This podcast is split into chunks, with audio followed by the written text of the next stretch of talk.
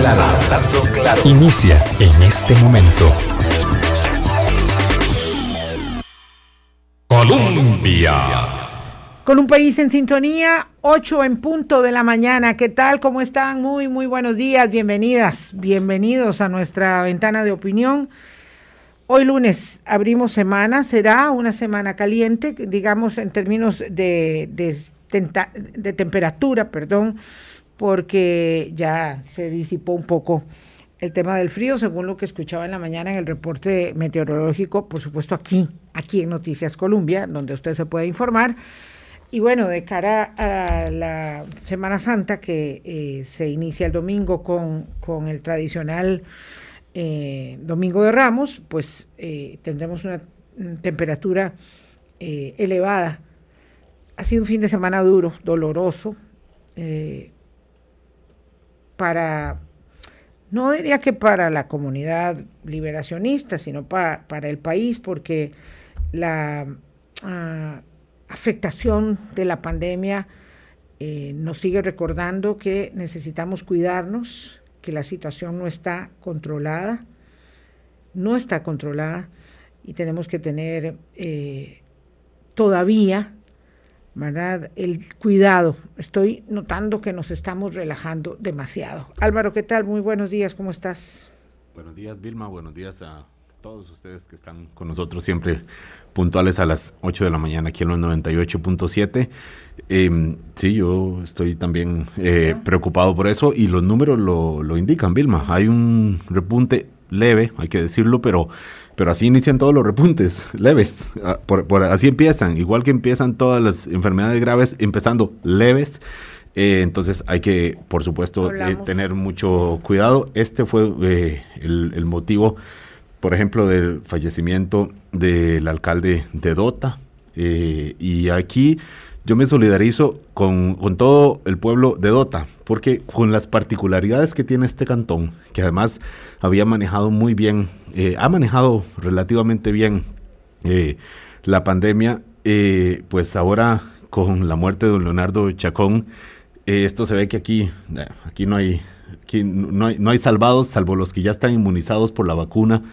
Eh, y entonces, pues la solidaridad con todo el, pueblo de Dota, con la familia de don Leonardo, especialmente Tomás, a quien tengo el gusto de, intercambiar algunos criterios ahí en las redes sociales. En un fin de semana en que, pues también el duelo se extiende no, solo, no solamente por don Leonardo Chacón, sino por supuesto por dos figuras más dentro del Partido de Liberación Nacional, que como dice usted, pues tiene la coincidencia las tres personas que murieron, pero eh, va mucho más allá, en el caso de don Francisco de Paula Gutiérrez y don Bernal Jiménez también. Para don Francisco de Paula Gutiérrez, eh, quienes pudimos conocerlo, claro, ni qué decir para quienes lo amaban, su familia, sus amigos más cercanos, para quienes lo pudimos conocer a lo largo de tantos décadas de nuestro trabajo, eh, la vida era un ejercicio de pasión por la economía, por supuesto, pero particularmente eh, por la academia y el servicio público. Para Francisco de Paula Gutiérrez no era un gusto encontrarse con uno, era un gustazo. Ah, era un gustazo encontrarse. Para él eh, y esa condición mm, de personalidad, esa característica de personalidad tan afable, tan eh, cálido, tan cercano, ¿verdad? Eh, para sus alumnos, para nosotros los periodistas que fuimos siempre sus alumnos, era una circunstancia muy, muy propicia encontrarse con él.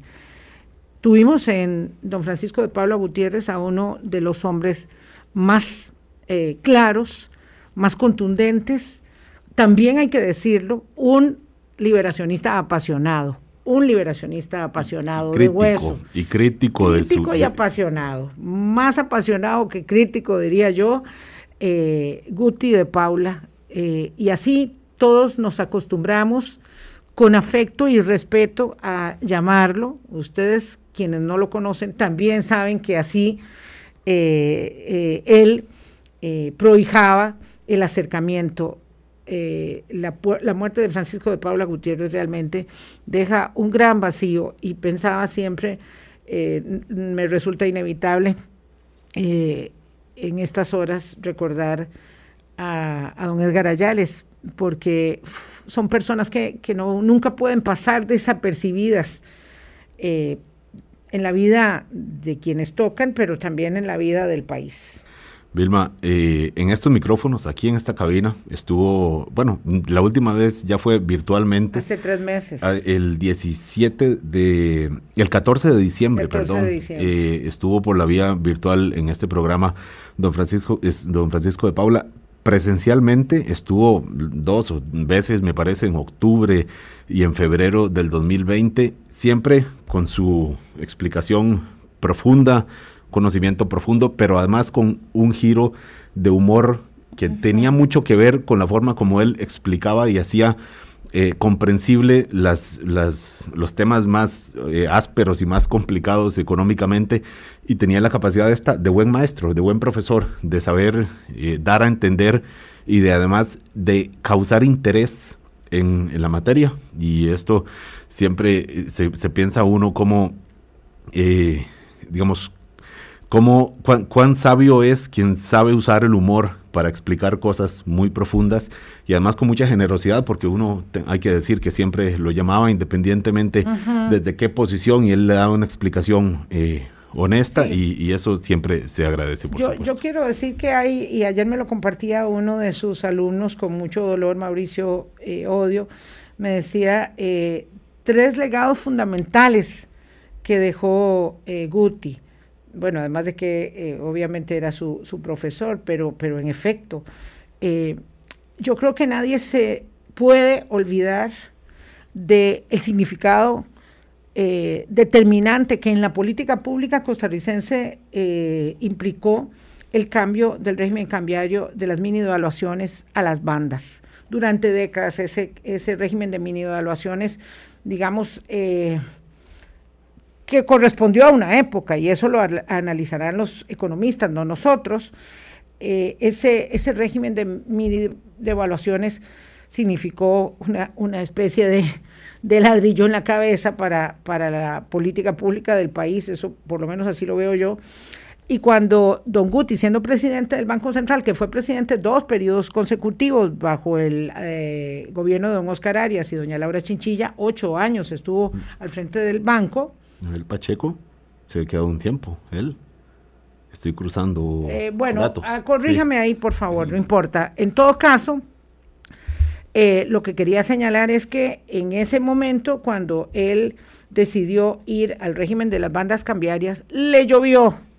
Vieran que, o sea, probablemente no podemos recordar todos ese momento, pero hubo un debate intenso, como suelen ser los debates aquí, algunos llenos de argumentos y otros llenos de prejuicios, y lo cierto es que él se, se mantuvo. En ese tiempo recuerdo que decía que se nos habían alineado los astros, que era una forma también de Don Guti de explicarnos a todos los legos en la materia cuando habían condiciones propicias para tomar una decisión en un sentido u otro. Este parece eh, para mí uno de, de los aportes más significativos. Eh, por supuesto, antes de eso, mucho antes, él había establecido como un objetivo en el Banco Central eh, las metas de inflación, eh, antes, mucho antes, ¿verdad?, de, ello. Y luego, pues claro, le tocó enfrentar la gran crisis económica del 2008, ¿verdad?, junto con otras autoridades, muchas otras autoridades de, de aquel entonces.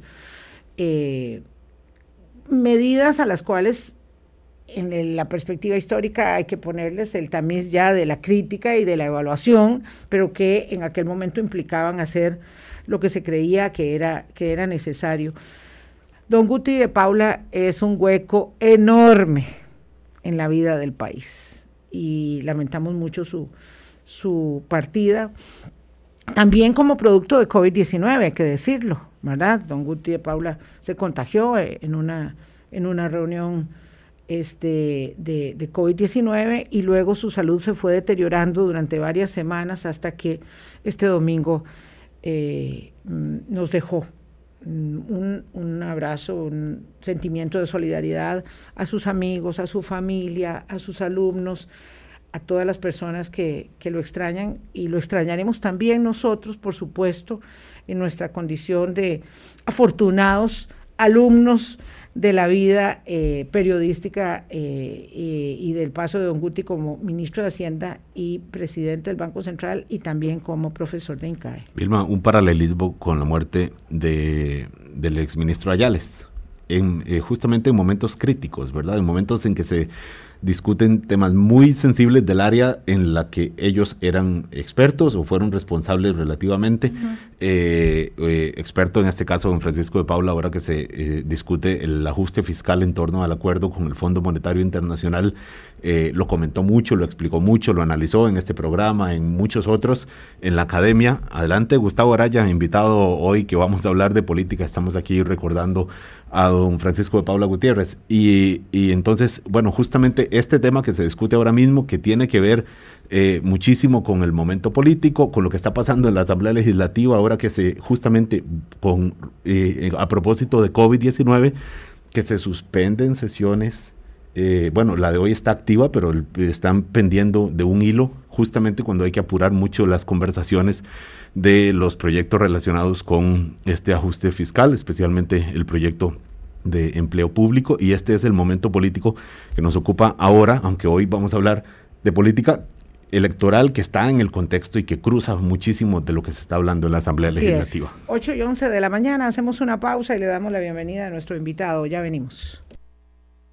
Colombia. Con un país en sintonía, son las 8.15 de la mañana. Una eh, obligada eh, adición tiene que ver con, por supuesto, el pésame para la familia, los amigos, los deudos de don Bernal Jiménez Monje. También, también fue presidente del Banco Central y también eh, atendiendo a una época y a un encuentro con con su partido, con Liberación Nacional, tuvo importantes decisiones que adoptar en materia de la política pública del país. Eh, don eh, Bernal Jiménez ya, ya pasaba los 90 años de edad y nos dejó también este fin de semana, fin de semana mm, que nos recuerda lo volubles que somos y hacia dónde vamos. 8, 16 minutos de la mañana. Hoy hablamos de política con Gustavo Araya. Hace días que no conversábamos, Gus, Gustavo, y lo cierto es que todavía el panorama es muy difuso, pero necesitábamos acercarnos un tema, un poco al tema político, entendiendo que todavía nosotros aquí en Hablando Claro no estamos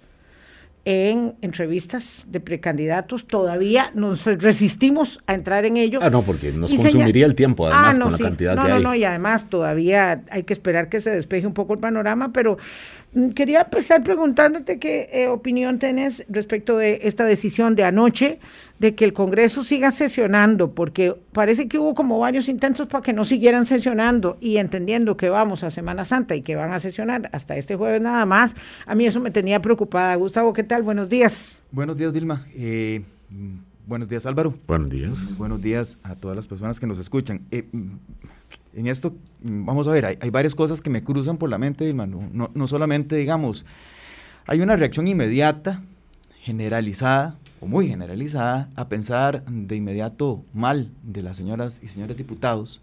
Yo sé que esta iniciativa no provino inicialmente, originariamente, de alguno de ellos y nadie pide enfermarse, pero sí que, digamos, la oportunidad estaba dada para que efectivamente pudiesen irse una o dos semanas antes de Semana Santa, mm. ¿verdad? Eh, y con eso ralentizar un poco los procesos de discusión que se tienen en la Asamblea Legislativa. O sea, como airear un poquito el tiempo. Eh, esto coincide con algo que me está comentando aquí un colega queridísimo que dice que cada vez que hay un tema o un proyecto complejo, el virus aparece en el plenario. Eh, bueno, eh, hay, hay, una frase, hay una frase entre directores ejecutivos de la Asamblea Legislativa eh, no sé si la tiene don, Antonio Yales, todavía no se la ha escuchado tal cual, pero decía que hasta un clavo tiene interés político en la Asamblea Legislativa cuando se hacía algún arreglo, ¿verdad? Cuando se cambiaba el directorio y había que ver a quién le arreglaban la computadora o a quién le arreglaban una gotera o le ponían una silla.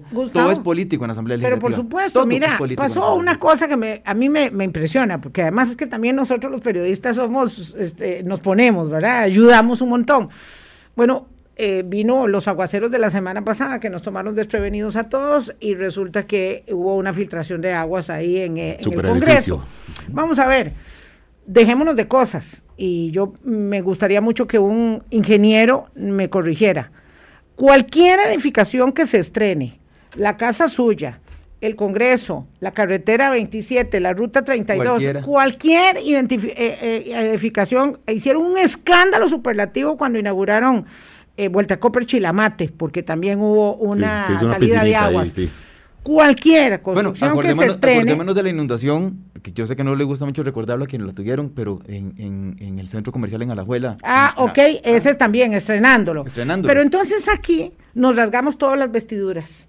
¡Qué barbaridad! Una inversión de ese tamaño y vean lo que sucedió. Hagamos Do- una investigación, Hagamos una investigación.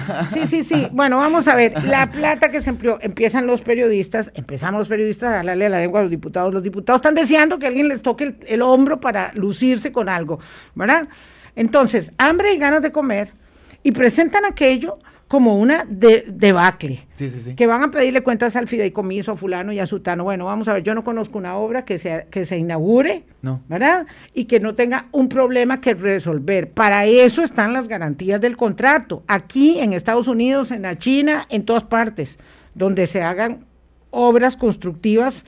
De esa con a- envergadura, además. Con apego a ciertos eh, este, parámetros, condiciones y cánones como se hacen aquí, Sí, claro. ¿verdad? Porque no es que en cada temblor se caen 25 o 50 casas, no. El tema es, entonces buscamos cómo desviarnos de lo sustantivo. Y para eso no quiero hablar más de la gotera No, no, no, no. o de la Pe- inundación. no, no, pero- pero en es que este es ridículo la forma en, este que llevamos caso- adelante el debate público. En este caso, eh, tiene que ver mucho, Wilma, sin, sin duda alguna, digamos, desde el punto de vista político, como, como, como se ve que se manejan las cosas en la Asamblea Legislativa, y como le decía, todo tiene que ver con lo político en la Asamblea Legislativa, todo es político.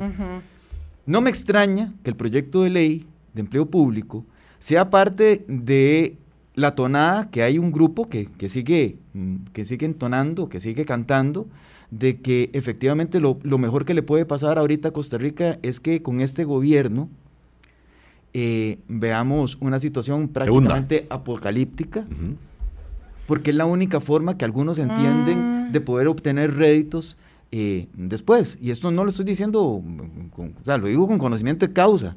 Sé de Pero eso es un negocio. Sé de declaraciones de diputadas y diputados que así se lo han dicho a varias personas, en donde dicen, aquí lo mejor que hay que hacer es que hay que empujar la crisis, para que el gobierno termine entonces de hundirse.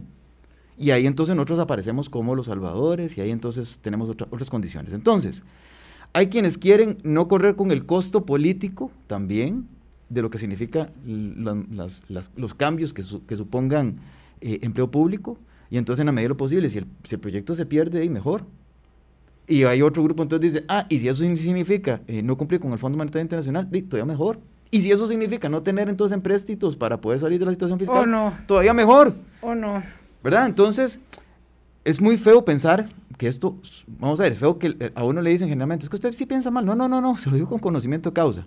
Se lo digo con, con personas de primera mano que Sí, así ¿no? lo han señalado. Bueno, alguien me está diciendo aquí, por cierto, que, que quiero eh, aprovechar, es que todo ese escándalo por la, por la filtración de agua y resulta que en ese edificio no hay señal celular.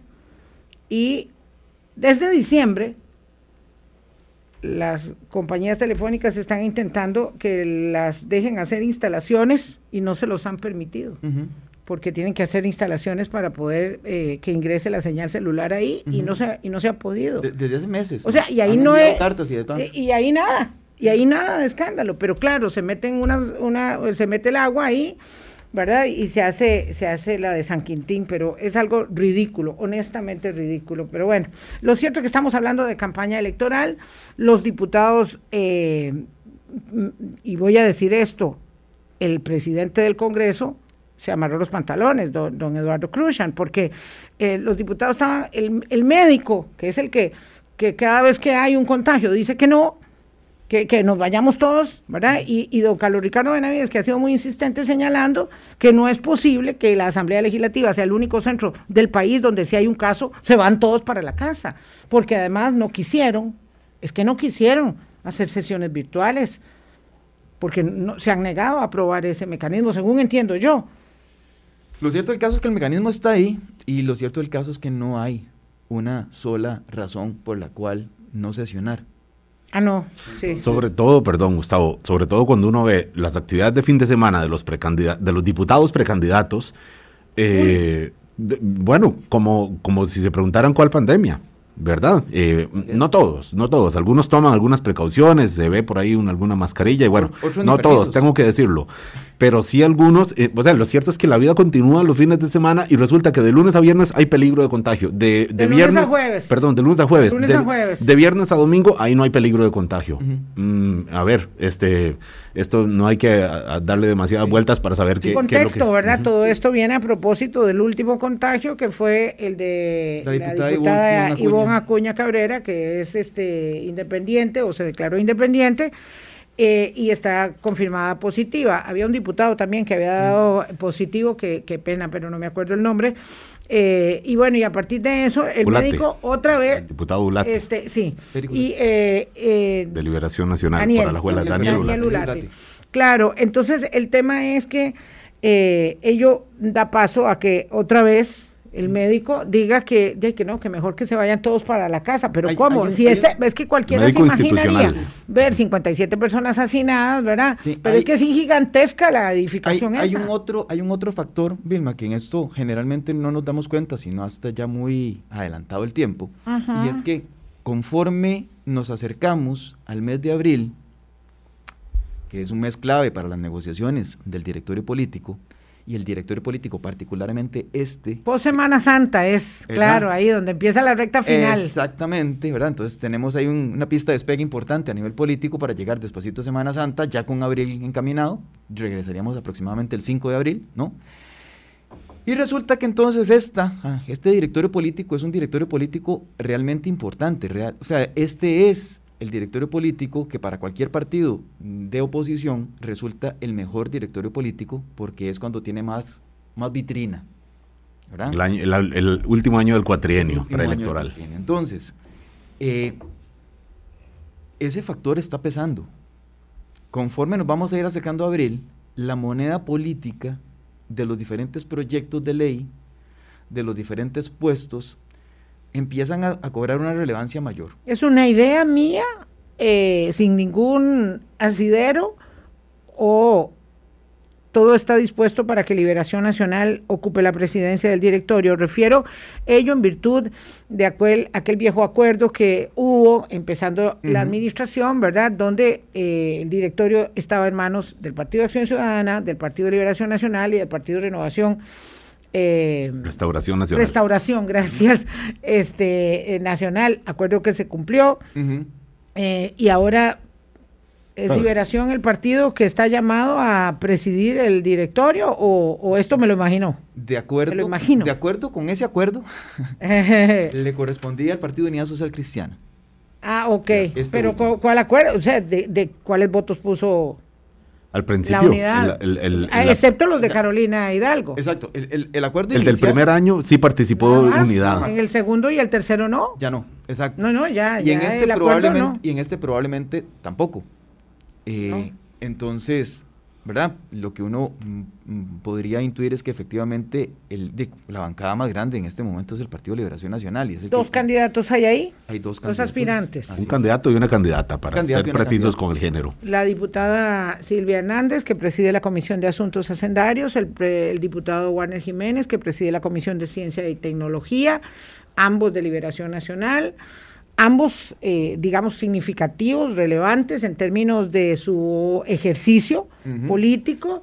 Y, ambos, y, ambos representantes eh, significativos en virtud, digamos, de su propia condición, ¿verdad? Uno que representa la juventud claramente y otro que representa, otra que representa la cuota, la cuota de las mujeres. Sí, y ambos con una, digamos, un ejercicio político diferenciado porque, porque digamos, doña Silvia Hernández es bastante más, digamos, mm, de oposición, que podría decir, digamos, mucho más distante, mucho más severa que don Werner Jiménez.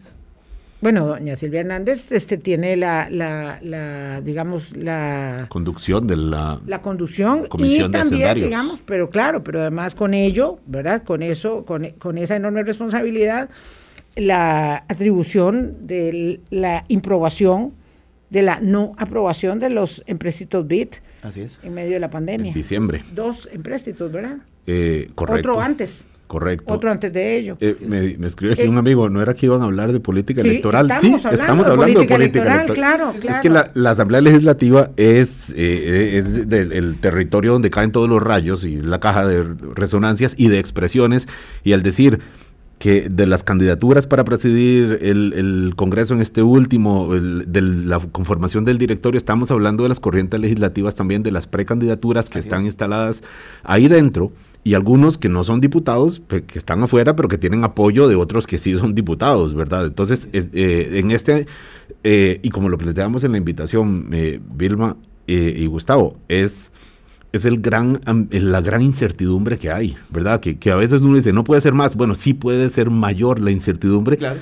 cuando eh, ocurre todas estas cosas que usted, Gustavo, mencionaba, el directorio, la, la, la COVID, eh, las urgencias del ajuste fiscal, etcétera. Sí, y, mm, y hay que, mm, vamos a ver, la Asamblea Legislativa siempre va a ser una, a nivel político, siempre va a ser una de esas, digamos, en un plano cartesiano, eh, donde hay varias, varias líneas, va- varias, efectivamente, varios ejes.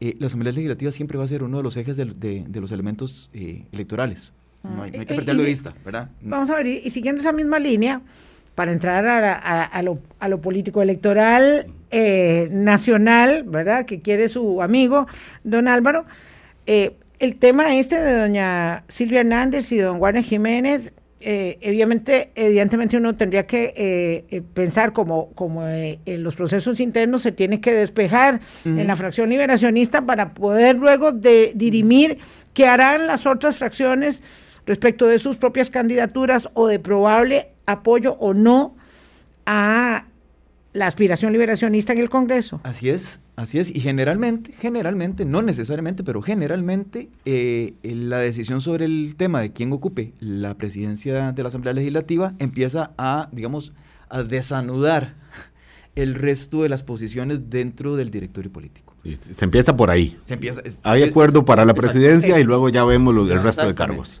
Antes de eso, porque eso es el primero de mayo y a veces se cocina, bueno, Ya se está cocinando. se- sí, pero hay momentos en que se ha cocinado en la madrugada del primero de mayo, ¿verdad? Digamos, de eso ya no nos sorprende sí. nada. Así es. Nosotros vivimos Y quedan anotados en una durante en una tantos servilleta. años cubriendo, cubriendo el Congreso, muchos de esas este, interesantísimas gestas de, de madrugada. Bueno, decía antes de eso, en abril, me parece el 15, ¿verdad? Usted me dirá, se cumple el plazo para que, digamos, se decante la mazorca de los candidatos o de los aspirantes liberacionistas. Exacto. ¿verdad? Así y es. eso es muy importante porque es que estar hablando de, de 10 personas eh, o de 9 o de 8, pues no tiene mucho sentido hasta que no, digamos, se encauce la nominación ya. Así es, porque de hecho ya empezaron a haber movimientos, ya empezó a haber movimientos eh, de, de estas candidaturas cuando teníamos en el panorama las 10, que, que es bastante atípico. Normalmente Liberación Nacional ha empezado con un máximo de 4 o 5, ¿verdad? En este caso tenemos el doble, entonces eso le introduce un, un mayor nivel de Incertidumbre. incertidumbre al tema, ¿verdad? Pero es un, es un caso típico de la reconfiguración que tienen los partidos políticos en este momento. Los partidos políticos pasaron por un desdibujo muy severo, muy severo, y que están tratando de reconstituirse. El principal partido, digamos, lo que, lo que pasa es que no, no nos damos cuenta porque efectivamente está gobernando y generalmente lo tenemos como verse al espejo todos los días. Uno no se da cuenta que salen canas, canas. Si se viera cada año uno se daría cuenta cuán- cuántas canas le han salido, ¿verdad? Pero como se ve todos los días, uno no, no se da cuenta cómo ha avanzado ese tema. En el caso de los partidos políticos, como uno lo tiene permanentemente en la Asamblea Legislativa, no se da cuenta, digamos, cuál es la variabilidad que ha existido. Pero digamos, el desdibujo mayor lo ha presentado el PAC, eso podemos hacer un programa cuando quieran, pero digamos, el mayor desdibujo lo ha presentado el PAC, el segundo desdibujo mayor lo ha tenido el Partido Unidad Social Cristiana, merced a estar en esa configuración de gobierno, ¿verdad? Entonces, ahora que están replanteándose las posibilidades de congresos ideológicos, en el PAC es el primero, efectivamente lo necesita, le urge. Si no se reconstituye a sí mismo, el PAC va a llegar completamente desdibujado. Gustavo, perdón, para el oyente común, un congreso ideológico de un partido es como verse al espejo y decir, bueno, ¿quiénes somos? ¿Qué estamos? De, eh, ¿Somos o no somos? ¿Para dónde vamos? Es, ¿Y para dónde vamos? Es una reunión existencial. ¿sí? Sí, sí, es una reunión existencial y es la crisis de los 30, de los 40, de los 50, ¿verdad? Son, son ese tipo, de, digo crisis porque son procesos de cambio, cambio estructural, ¿verdad? Es verse al espejo, pero es decir, bueno, ¿qué voy a hacer los próximos cinco años? ¿Qué voy a hacer los próximos diez años? ¿Para dónde voy? ¿verdad? Entonces, efectivamente... Pero claro, con una circunstancia como la de los partidos políticos nuestros, esto no debería ser en el PAC, debería ser en todos. Va a ser en todos va a ser en todos, va a tener que pasar por todos. El último que lo tuvo eh, estaba haciendo recapitulación y el otro día pidiendo ayuda incluso en redes sociales para que me ayudaran a hacer memoria porque se me había olvidado el último de los congresos ideológicos lo hizo el partido Frente Amplio en el 2019. Si mi buen amigo eh, Godoy eh, no me... Asesor de, don José María Villalta. No me deja mentir. El del Partido Liberación Nacional, si mal no recuerdo, fue en 2015 y antes que ese fue el del PAC en 2015. Imagínese, del 2015 al 2021 parece, es una eternidad. Y, el último de los el último de los congresos ideológicos del PAC, si mal no recuerdo, incluso no fue ni siquiera refrendado, no fue firmado finalmente y entonces quedó una especie de acuerdo sin el acuerdo final. Don Gustavo Araya, permítame una pausa, son las 8.35, vamos a ver, eh, claro que por supuesto no vamos a poder ser exhaustivos porque habría que hablar un poco de todo y don Gustavo tenía una autorización de llegada tardía este, este día. Eh, vamos a la pausa y regresamos. 8.37 minutos de la mañana, don Gustavo. Bueno, de liberación tendremos que hablar cuando podamos saber quiénes son los candidatos, eh, pero claro, eso nos, eh, nos limitaría a hablar de todo el mundo. Pero, pero hay cosas que son esperables. Voy a, voy a, plantear un panorama, claro, porque hay personas como don José María Figueres que no se ha lanzado, pero tiene, digamos, oficialmente, pero que tiene una campaña muy abierta en redes sociales. Don Roberto Thompson, que está muy ya este, ya confirmado. Ah, ayer me decía una amiga liberacionista que, eh, y eso lo he escuchado varias veces, que don Carlos Ricardo Benavides ya no tiene tiempo para hacer la tarea. Entiendo que se va a anunciar su precandidatura, esto eh, extraoficialmente, porque no nadie lo ha confirmado, esta semana. Pero me decía esta amiga liberacionista que ya no tiene tiempo porque es una campaña muy corta. Es cierto que ya no tiene tiempo Carlos Ricardo Benavides de hacer una campaña y bueno, la otra gran pregunta es este Antonio Álvarez de Santi. Sí, eh, vamos a ver, que, que se sepa, que se tenga información no, no confirmada oficialmente es el retiro de don Rolando González. Digamos, Ajá, sí, sí, sí, sí. Sí, lo escuché esta mañana y estaba hablando ya de eh, quienes se van a proponer como candidato. No estaba hablando, no se estaba incluyendo. No está en primera persona. Sí, no, no. ¿Quiénes, verdad? Eh, eh, esa es una, ¿verdad? Efectivamente, don José María Figueres tiene ya una campaña abierta, no formal, pero ya está en campaña. Don Roberto Thompson efectivamente ya está en campaña y además tiene ya una campaña de, redes ya, ya, ya, ya configurada y demás. Eh, se esperaría el lanzamiento de don Carlos Ricardo Benavides y yo diría que, y esto me voy a tomar una, licencia adicional, y es, yo esperaría que don, Carlos Ricardo Benavides se lance. Incluso Sí, porque incluso, ayer en esa conversación me dijo, bueno, y a lo mejor es porque lo está pensando y no lo va, no lo va a hacer. Son de, son de esas situaciones en las que incluso perdiendo gana. Perdiendo gana. Tiene que lanzarse sí o sí. Tiene que lanzarse Carlos Ricardo Benavides. Exactamente. Y el tamaño de la pista, porque el nombre de Carlos Ricardo Benavides ha estado en, varios, en varias situaciones. Vamos a ver, tres puntos. Número uno, ha estado en varias situaciones en donde la gente lo suponía ya como candidatura, y entonces si no lo hace, digamos, gasta esa, esa, el, cartucho.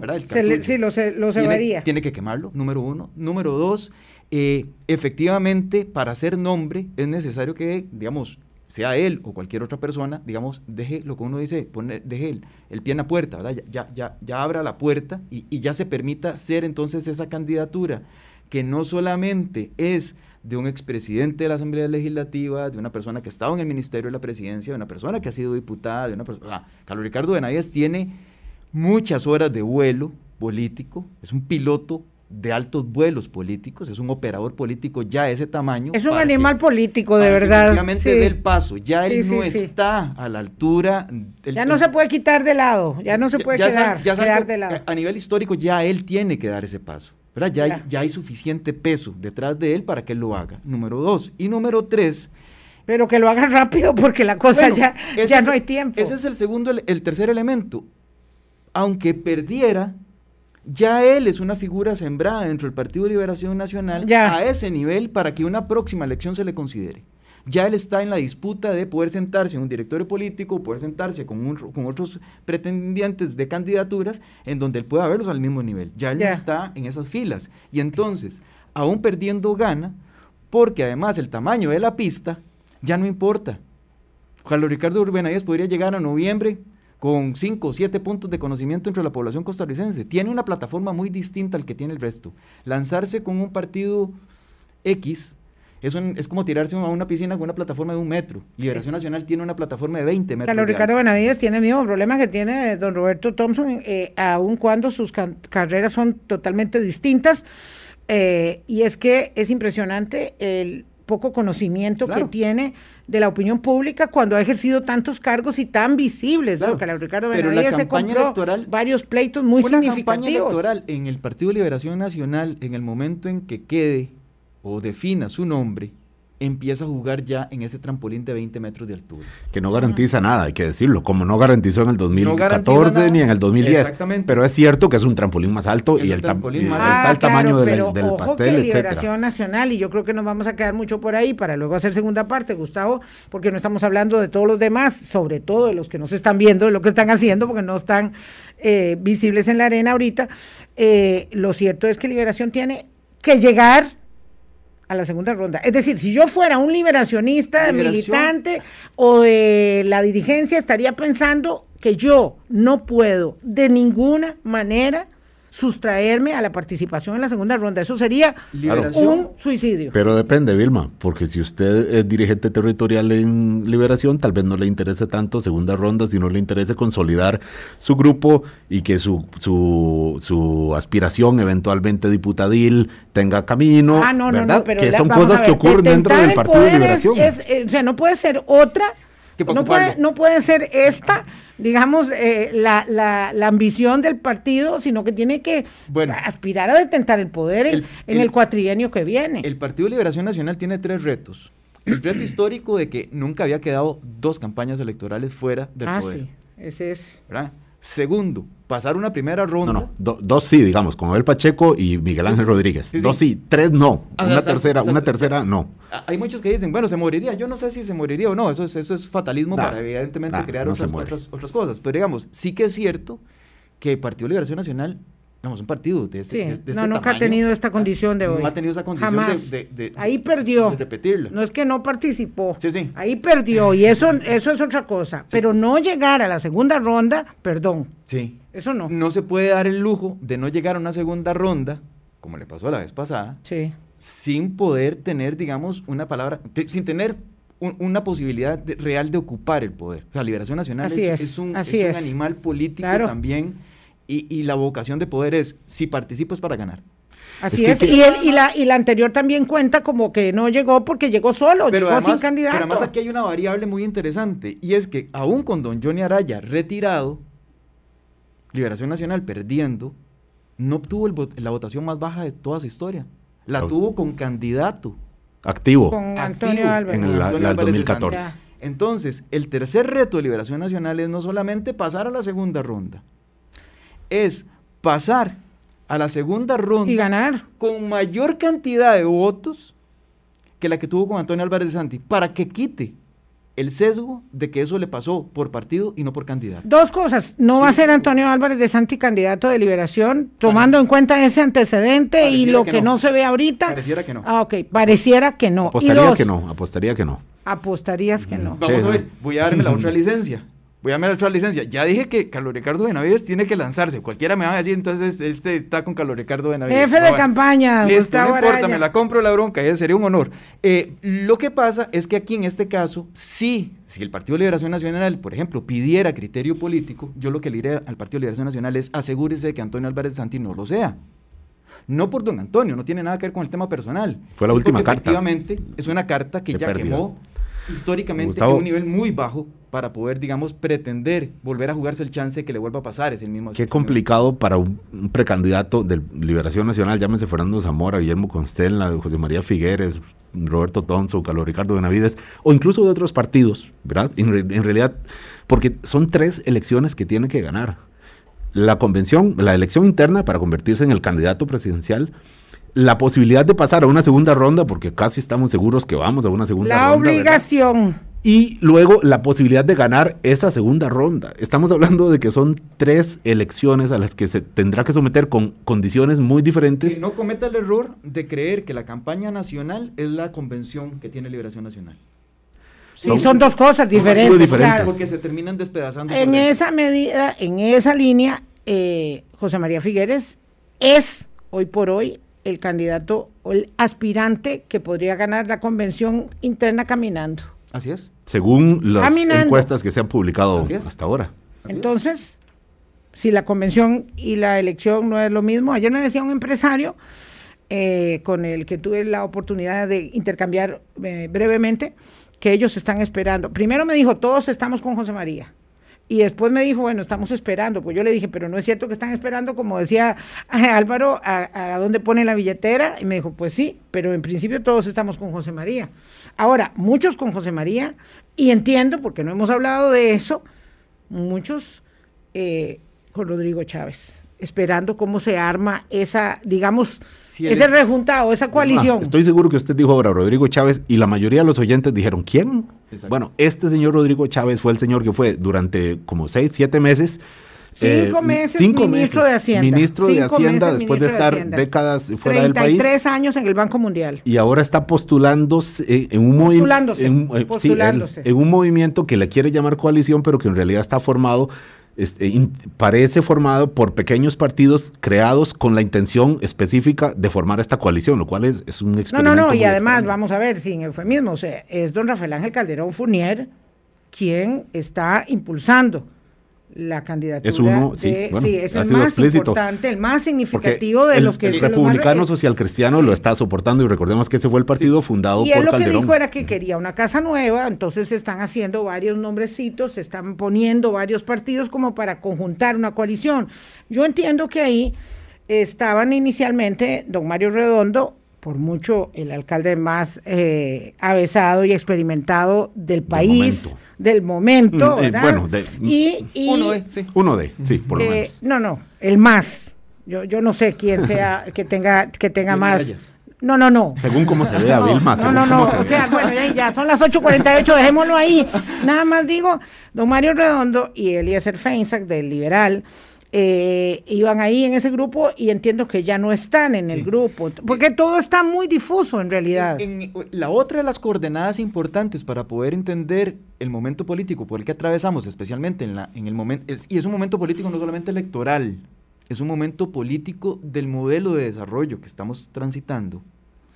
Los partidos políticos no han podido necesariamente tener el peso suficiente para afectar de manera cada uno por sí mismo, como lo afectaba el Partido de Liberación Nacional por sí mismo, o el Partido Unidas por sí mismo, ya no se puede. En, el- en este multipartidismo todos afectan más o menos el modelo de desarrollo, pero, pero, pero, es- pero su- sus movidas no son tan, tan de, digamos, con tanta incidencia como Sí, olvidémonos de que aquí vamos a ir a una elección de la izquierda y la derecha. No, No, eso no, no nos va engañemos. Eso no, no va a suceder. no nos engañemos. Ni esto es conservadurismos, progresismos. Va, cuidado. Esto pasa por el modelo de desarrollo y por eso hay muchos empresarios preocupados efectivamente para ver dónde ponen su, su, su capital para que efectivamente una campaña surja, ¿verdad? Porque hay que afectar el modelo de desarrollo. Y que es muy importante en este momento, En este momento histórico es... porque no hay deuda política en este momento. Los precandidaturas tienen es, que buscar es. financiamiento donde haya, Así ¿verdad? es. Entonces, eso pasa con un desdibujo de los partidos políticos en donde el espacio natural que tenían, en donde uno podía decir, ah, no, esta le toca a Liberación, ah, no, esta le toca a la Unidad, ah, no, mira, esta el PAC la tiene sencilla, mira, uno podía decir eso. Hoy no, hoy no hay forma posible de decir quién la tiene segura. Lo cierto del caso es que esa, ese eje de espacios políticos electorales lo va a ocupar o lo está ocupando especialmente una coalición quienes tienen la lectura que una Mm. coalición tiene un espacio importante, la tienen de la manera correcta. Una aparente coalición, Gustavo. una- Perdone que yo, yo, le- yo prefiero usarle coalición. presunta. Vamos a ver, aquí lo que te pongo es que el espacio para una coalición está dado. Ah, ya, ya. no, es Ahora que- bien, Claro. sí, si sí, lo ocupa sí. una aparente coalición o lo, o lo ocupa una coalición real, eso es- habrá que verlo, ¿verdad? Pero sí el espacio sí, está no será presunta, será coalición. Exacto. ¿Qué tipo de coalición veremos? Pero es digamos, coalición. como diría, Sí. Como diría mi- una profesora, eh, eh, Mary Burstyn, que nos daba clases, ¿verdad? Ella, ella decía, bueno, aquí presunto no, ella decía, bueno, la condición histórica está dada, el carácter de esa condición habrá que verlo, ¿verdad? Es, es un tema de qué características, Sí. cómo, cómo va a estar conformado. Es muy atrevido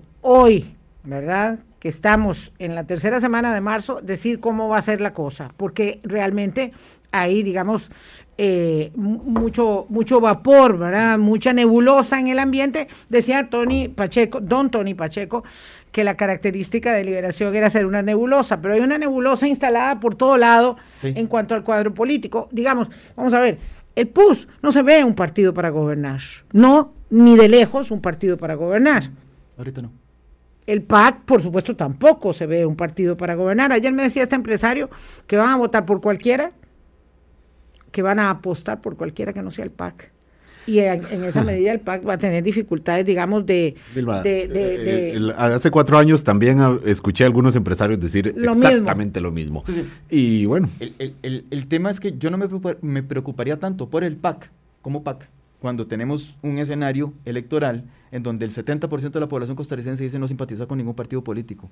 Hace mucho ya esto dejó de ser de simpatías partidarias. Entonces, hace mucho dejó de ser mi enemigo el PAC o mi enemigo Liberación Nacional o mi enemigo la unidad. Ahora, bueno, vamos a ver, si yo que establezco que una condición fundamental del Partido de Liberación Nacional es ir a la segunda ronda, yo establecería que una condición fundamental del Partido Acción Ciudadana es hacer la mejor nómina de diputados de su historia, de su historia, para constituirse en un partido bueno de oposición. En la lo próxima. necesita, ¿verdad? ¿Estás de acuerdo? Le- absolutamente. Y le toca al PAC. Nunca fue una buena oposición. Nunca, ¿verdad? nunca. Eh, digamos, igual en, en términos de gobierno. uno no la puede mejor hablar, oposición se la hizo, perdón, yo sé que me van a hacer pedradas en 3-2-1. Se la hizo Otón Solís a Luis Guillermo Solís. Sí, claro. Eso, no, eso iba a decir. la ¿no? mejor oposición del PAC se la hizo Sí, sí, Otón sí, Solís a Luis Guillermo Solís. Y esto, Otón bueno, Solís. pero no perder ningún afecto. Desde el 2002, Otón Solís sigue siendo una de las mejores opciones para oposición.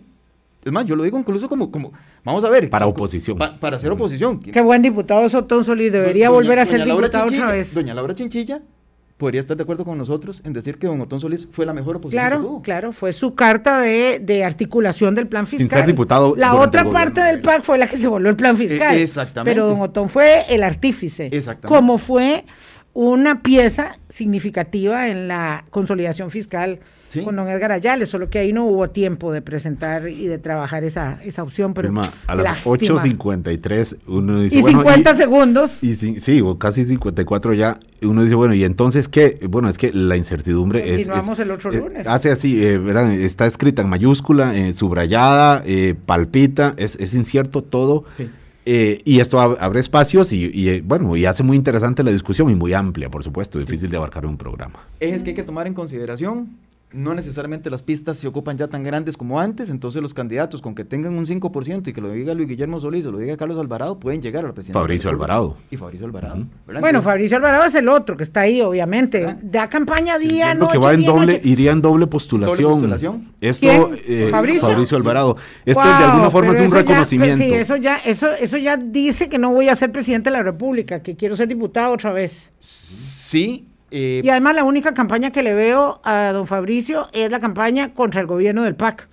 Bueno, es que de nuevo, eh, yerran quienes creen que esto es un asunto de partidos políticos y no de temas o de poblaciones con necesidades concretas. ¿Verdad? Bueno, continuamos, don Gustavo. Hijo de sí, esto es como modo. acabar la película en el minuto, eh, al- ¿verdad? Se, acabó, se fue Bueno, la luz. porque en- era un entremés y entonces Sí. así quedan con ganas de más. Son las 8.55, nos tenemos que despedir. Una circunstancia tan, vamos, tan eh, eh, medida como que el Consejo de Transporte Público diga que, que se apeen así así dicho, ¿verdad? Que Eh, la brutalmente, eh, en las plataformas digitales nos da para conversar mañana sobre el mundo, el mundo del mañana que es hoy, el mundo de la digitalización de la vida que es la de hoy. Mañana conversamos de eso, que la pasen bien, chao. Buen día, hasta luego. Hablando claro, hablando claro.